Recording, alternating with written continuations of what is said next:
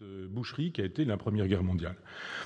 Il y a eu évidemment le bolchevisme, la révolution russe, 1917, puis la réponse bolchevisme, une réponse totalitaire à un totalitarisme, donc réponse fasciste avec Mussolini, puis nazi avec Hitler, et la construction du XXe siècle à partir de cette immense boucherie, la guerre de 70, le traité de Versailles, l'humiliation d'un peuple. Enfin bon, il faudrait faire un petit peu d'histoire pour essayer de montrer combien effectivement le XXe siècle a été euh, construit autour de euh, la guerre 14-18. Hémorragie totale. Dans tous les villages, vous avez des monuments aux morts où on vous aligne le, nom des forces vives qui sont allées euh, au front et qui sont mortes dans un conflit que vous connaissez.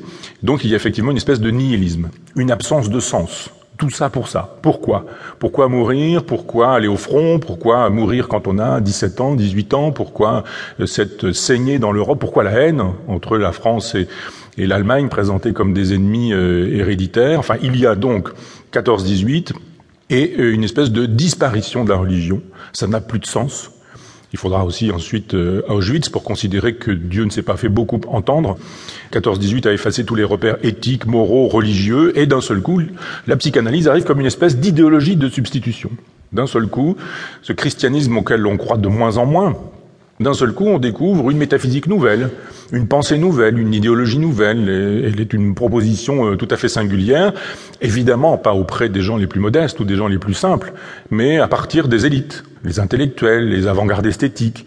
Il faut dire également que la psychanalyse, en se popularisant, va devenir une espèce de vulgate. Et je suis très étonné aujourd'hui de constater l'inculture des psychanalystes souvent, qui n'ont pas lu, qui n'ont pas travaillé, qui se contentent de choses diverses et multiples, et dans nombre de cabinets qui se prétendent freudiens, eh bien, on prend des libertés avec Freud et le freudisme, on ajoute un peu de ceci, un petit peu de cela, une espèce d'éclectisme de la psychothérapie qui fait qu'effectivement, la psychanalyse se dilue le freudisme se dilue même chez les freudiens, comme le christianisme se dilue chez les chrétiens, ou comme le marxisme se dilue chez les marxistes ou chez les communistes. Vous avez des communistes qui ne croient plus à la vie des classes, vous avez des chrétiens qui ne croient pas à la résurrection de la chair, et vous avez des freudiens qui doutent du complexe d'Édipe ou de la vérité de la pulsion de mort ou de ce genre de choses. Donc il y a une espèce de diffusion du freudisme, mais au détriment de la lettre et plutôt dans le sens de l'esprit se fabrique une espèce de vulgate dont euh, Robert Castel a, parlé en la nommant psychanalysme, une espèce de religion de la psychanalyse qui fait que tout le monde est vaguement concerné par ça.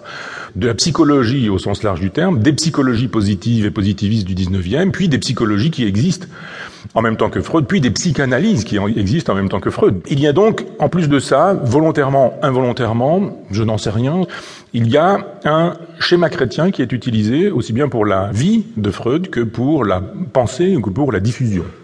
Pour la vie de Freud, c'est pas bien compliqué, il y aurait un travail à faire, mais là c'est pareil, je vous donne des pistes parce que c'est tout un livre c'est toute une critique à faire d'Ernest Jones et de la fameuse biographie euh, qui sert de modèle aux autres biographies. Ce serait de faire une lecture en essayant de repérer les schémas chrétiens, voir comment en fait on nous raconte une vie de Freud comme on nous raconterait une vie de Jésus vie de Jésus-Christ même, de Jésus et du Christ. Vous avez par exemple la naissance d'une espèce d'enfant euh, miraculeux, un personnage dont on nous dit qu'il va marquer l'histoire, simplement parce qu'il naît coiffé, comme on le dit. Alors soit d'aucuns disent parce qu'il est né avec une abondance de cheveux noirs, d'autres disent non, naître coiffé, c'est naître avec le placenta sur la tête. Et donc euh, ce serait un signe du destin, dit-on, et je vous ai raconté que cette histoire de placenta a été sur la tête ou de cheveux abondants sur la tête de Freud. Freud l'a considéré comme une idée importante, intéressante, d'autant qu'il a ajouté à ça une diseuse de bonne aventure qui, un petit peu plus tard, fait savoir que l'enfant est appelé à un grand avenir, et puis un peu plus tard, dans un café du Prater à Vienne, un autre individu faisant savoir qu'il sera peut-être ministre, ou que ce sera de toute façon quelqu'un d'important. Donc cette idée, effectivement, de l'enfant distingué à la naissance pour être loin par le Saint-Esprit, d'une certaine manière, touché par la grâce, cet enfant a des choses à nous dire.